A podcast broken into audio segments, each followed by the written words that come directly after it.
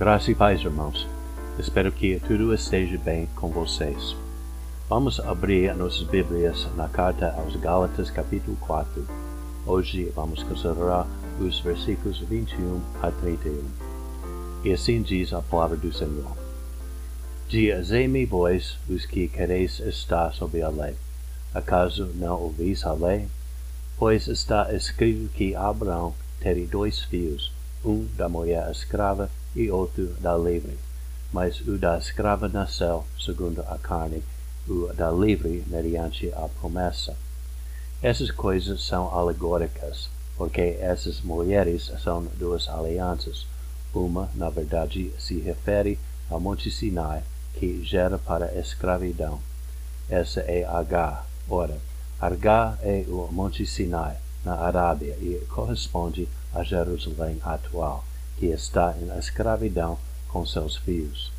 Mas a Jerusalém lá de cima é livre, a qual é a nossa mãe, porque está escrito: Alegra-te, ó estéreo, que não dás a luz, exulta e clama, tu que não estás de parto, porque são mais numerosos os filhos da abandonada que os da que tem marido.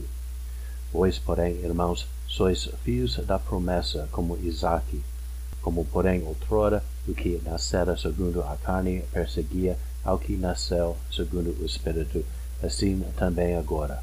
Contudo, que diz a Escritura? Lança fora a escrava e seu filho, porque de modo algum o filho da escrava será herdeiro com o filho da livre. E assim, irmãos, somos filhos não da escrava, e sim da livre. O ponto principal que eu quero destacar nesse sermão é que nosso relacionamento com Jesus depende completamente da graça. A vida do incrédulo é uma vida sem o amor verdadeiro. Aqueles que não conhecem Cristo têm um tipo de amor mundano que se baseia na paixão, no prazer e na política de dar e receber. As pessoas que estão tentando manter esse tipo de amor sempre têm que revitalizar seu relacionamento por meio de intermináveis tentativas de agradar o outro. Não existe o amor mundano que permanece incondicionalmente seguro para sempre. Todavia, o amor do nosso Senhor Jesus não é desse tipo. O amor dele é incondicional e nunca merecido. Não podemos adquiri-lo por nossos esforços. É recebido somente pela graça. Com efeito, não existe verdadeiro amor que pode ser recebido por qualquer outro meio. Portanto, nosso relacionamento com Jesus não depende de qualquer coisa senão a graça. Durante esse sermão, eu tenho três pontos que eu quero destacar. O primeiro ponto é que somos capazes de agradar a Deus somente pela graça. O segundo ponto é que nosso nascimento espiritual é recebido somente pela graça. E o terceiro ponto é que toda promessa fundamentada em Cristo é sempre recebida pela graça.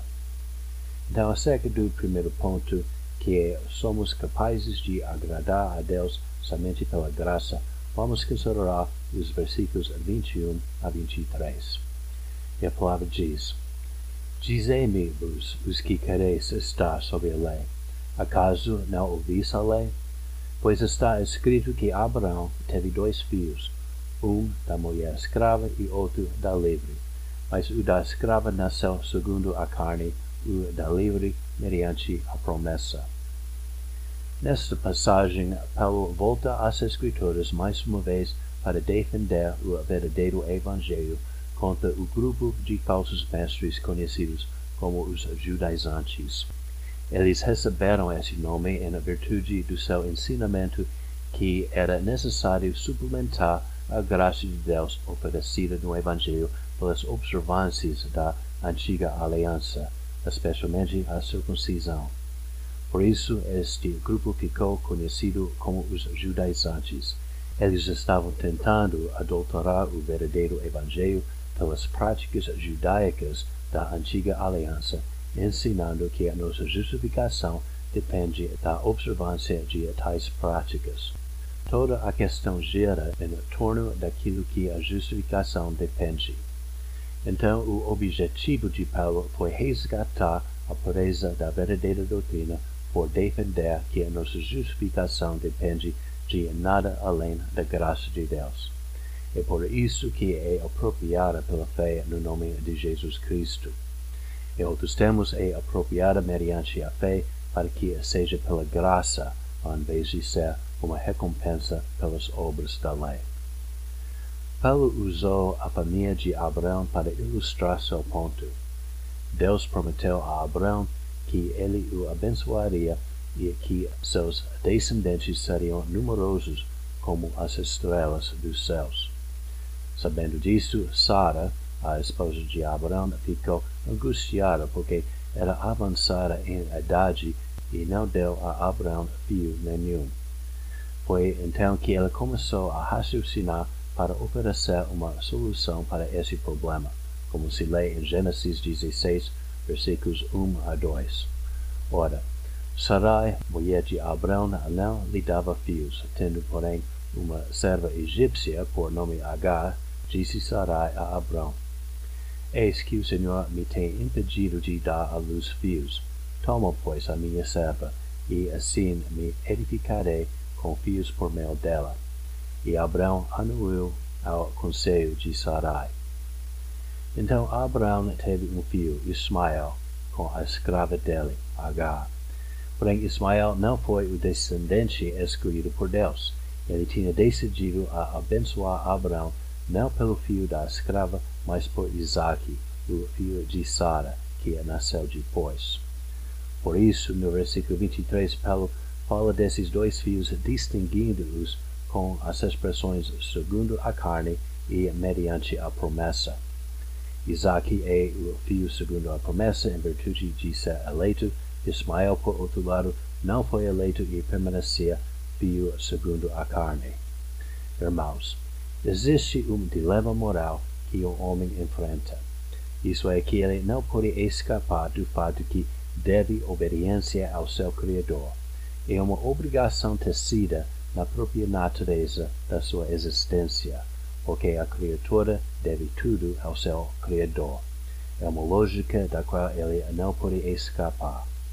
Muitos passam a vida inteira negando esse fato, mas além da lógica irrefutável, o testemunho da sua própria consciência recusa ser silenciado.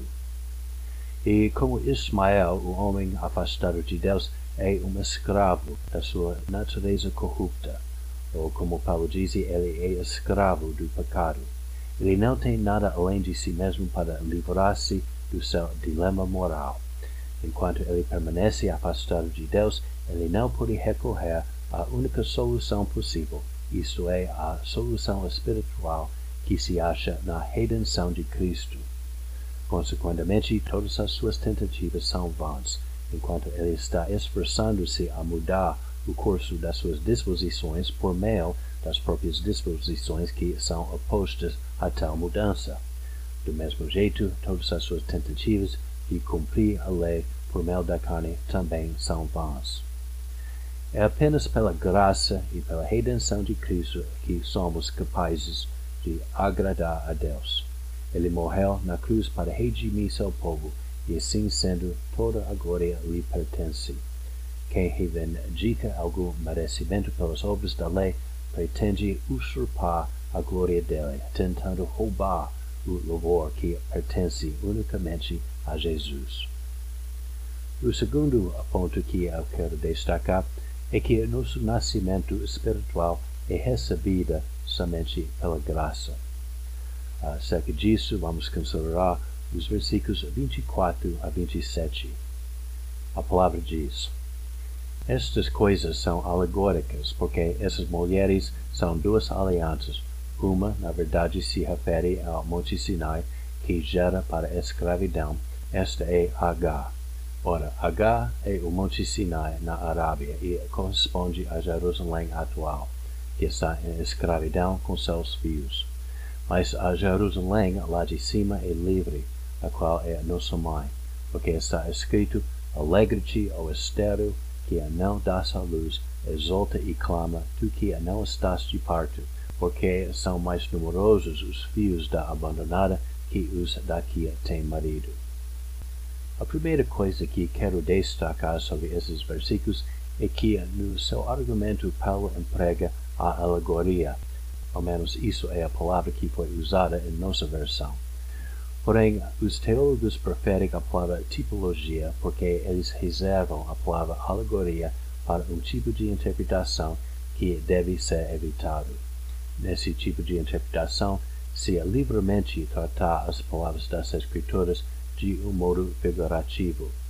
Os pais da Igreja Antiga frequentemente faziam isto e suas interpretações eram, às vezes, engenhosas, mas completamente erradas sendo nada mais além de invenções humanas, completamente alheias ao sentido verdadeiro das Escrituras.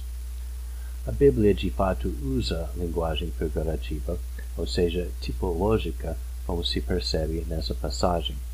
Na tipologia, as figuras não são invenções humanas, mas antes são símbolos usados pelos escritores da Bíblia sob a inspiração do Espírito Santo.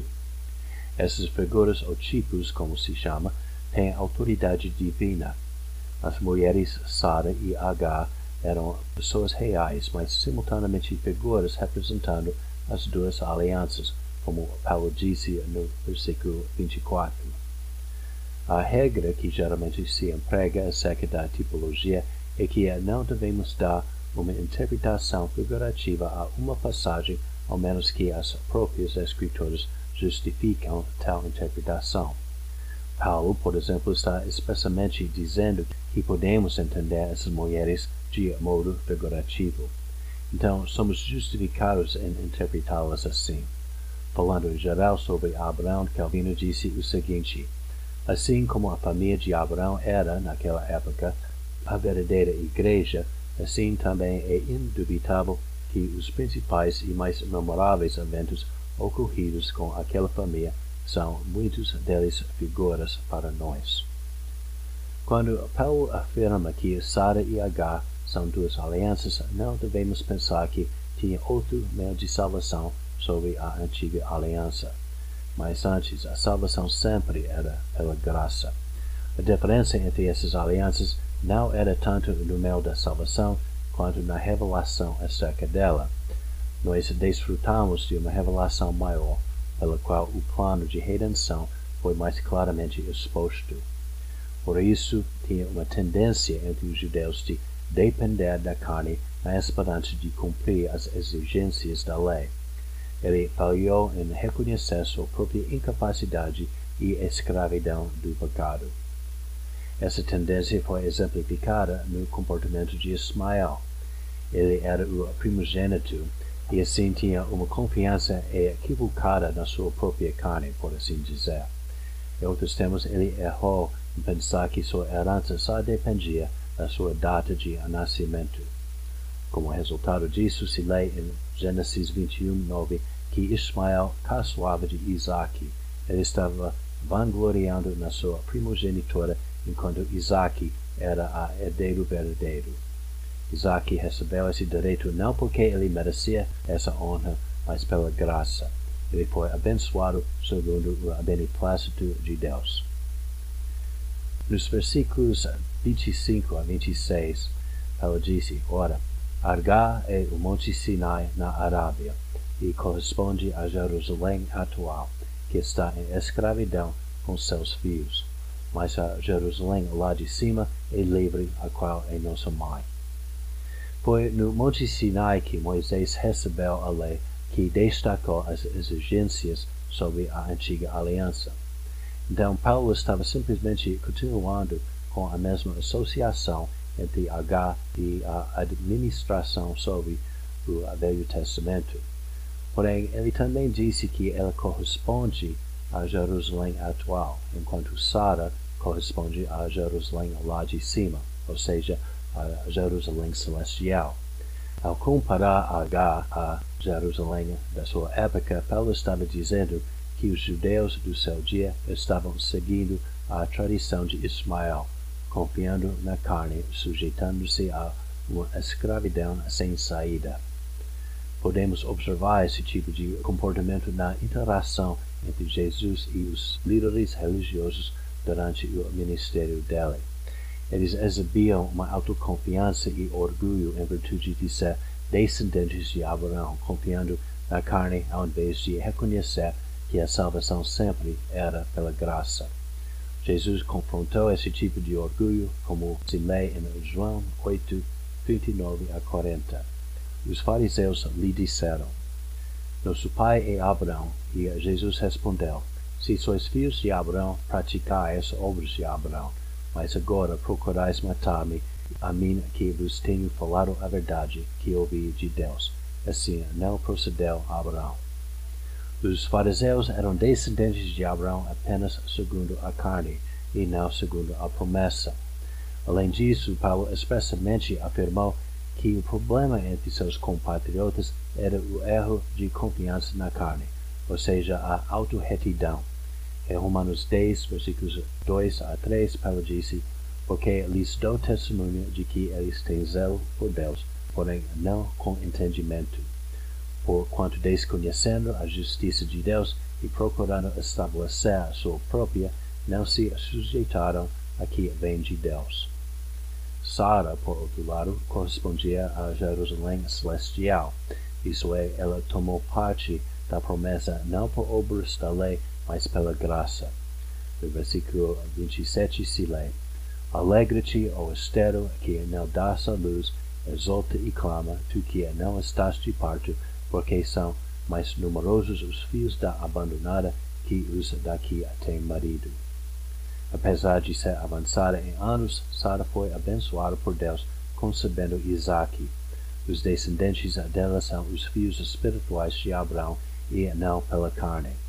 Em outros termos, não tem nada a ver com ser descendentes naturais de Abraão, mas antes, aqueles que tomam parte da promessa são aqueles que são unidos com Cristo por meio de um nascimento espiritual. Nós desfrutamos desse nascimento pela graça e não pelas obras da lei. O terceiro ponto que quero destacar é que toda promessa fundamentada em Cristo é sempre recebida pela graça. Acerca disso, vamos considerar os versículos 28 a 31. A palavra diz: Vós, porém, irmãos, sois filhos da promessa, como Isaque. Como, porém, outrora, o que nascera segundo a carne perseguia ao que nasceu segundo o Espírito, assim também agora. Contudo, que diz a Escritura? Lança fora a escrava e seu filho, porque de modo algum o filho da escrava será herdeiro com o filho da livre. E assim, irmãos, somos filhos não da escrava, e sim da livre. O argumento de Paulo nega que a participação nas promessas de Deus depende da carne. Ismael confiava na sua primogenitura, mas no fim das contas ele não era herdeiro da promessa. Então, Paulo quer afirmar que não se deve confiar na carne nem nas obras da lei. Porém, pode parecer um argumento fraco porque alguém pode objetar que todo mundo não é como Ismael. Tinha muitos santos que viviam sob a antiga aliança que não compartilhavam do mesmo destino de Ismael. Todo mundo não terminou na escravidão como ele. Então, pode ser asseverado que o argumento de Paulo não é conclusivo. Porém, devemos observar o seguinte: ninguém se tornou herdeiro da promessa pela carne. A Bíblia destaca alguns exemplos quando o primogênito perdeu sua primogenitura ou bênção. Isso aconteceu segundo a providência de Deus. Além do caso de Isaac e Ismael, Israel perdeu seu direito de primogenitura e a sua bênção para seu irmão mais novo, Jacó, em Gênesis 27, 36. Efraim recebeu a bênção de Israel, apesar de ser mais novo do que seu irmão Manassés, em Gênesis 48, 14. O primeiro a nascer frequentemente se tornou o último segundo a eleição de Deus, porque é Deus quem determina quem recebe a benção. Como Paulo diz em Romanos 9,16, não depende de quem quer ou de quem corre, mas de usar Deus a sua misericórdia. Então, esse argumento de Paulo acerca de Isaac e Ismael é só um exemplo entre muitos que mostram que é a providência de Deus que determina quem recebe sua bênção. Em outras palavras, os fios da promessa sempre o são pela graça, pela determinação soberana de Deus. Contudo, alguém pode objetar que o fato que Isaac recebeu a herança por meio da promessa não exclui a possibilidade de outra pessoa recebê-la pelas obras. Será que o argumento de Paulo tem essa brecha na lógica? Calvino nega que isso é o caso, afirmando que Paulo estava pressupondo uma premissa bíblica que não admite tal brecha, a saber, toda promessa fundamentada no Messias exclui a possibilidade de ser recebida por qualquer outro meio senão pela graça. Portanto, se Isaac se tornou filho de Deus pela promessa, não existe a possibilidade de tornar-se filho de Deus por qualquer outro meio além da graça.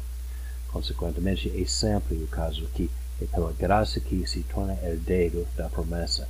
Somente pela graça somos salvos e não pelas obras da lei. Como crentes devemos observar esse princípio. É muito natural para nós querer sentir-se adequado ou suficientemente bom, mas nossa redenção não depende de tais coisas. Jamais podemos ser suficientemente bom para merecer a redenção. Em Isaías 64, 6 se lê que nossa justiça é como o trapo da imundícia. Enquanto devemos observar a lei de Deus e procurar a piedade em nossas vidas, não devemos pensar que nossa redenção depende de tais coisas. É pela graça que somos salvos, para que ninguém se glorie na sua salvação. É pela graça para que nosso Senhor Jesus Cristo seja glorificado. Oremos.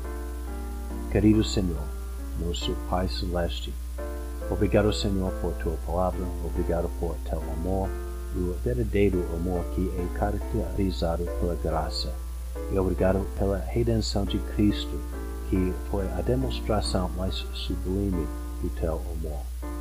Pedimos, Senhor, que possamos guardar essa mensagem em nossos corações com fé, amor e com dedicação ao ministério da Igreja de Jesus Cristo, que a Igreja dele prevaleça no mundo. Pedimos, Senhor, que esteja com cada um dos nossos irmãos e pedimos que o Senhor guarde nossa congregação para que possamos perseverar com fidelidade através das tribulações desta vida. Agradecemos e louvamos teu nome santo, em nome de Jesus. Amém. Que Deus vos guarde e proteja, irmãos.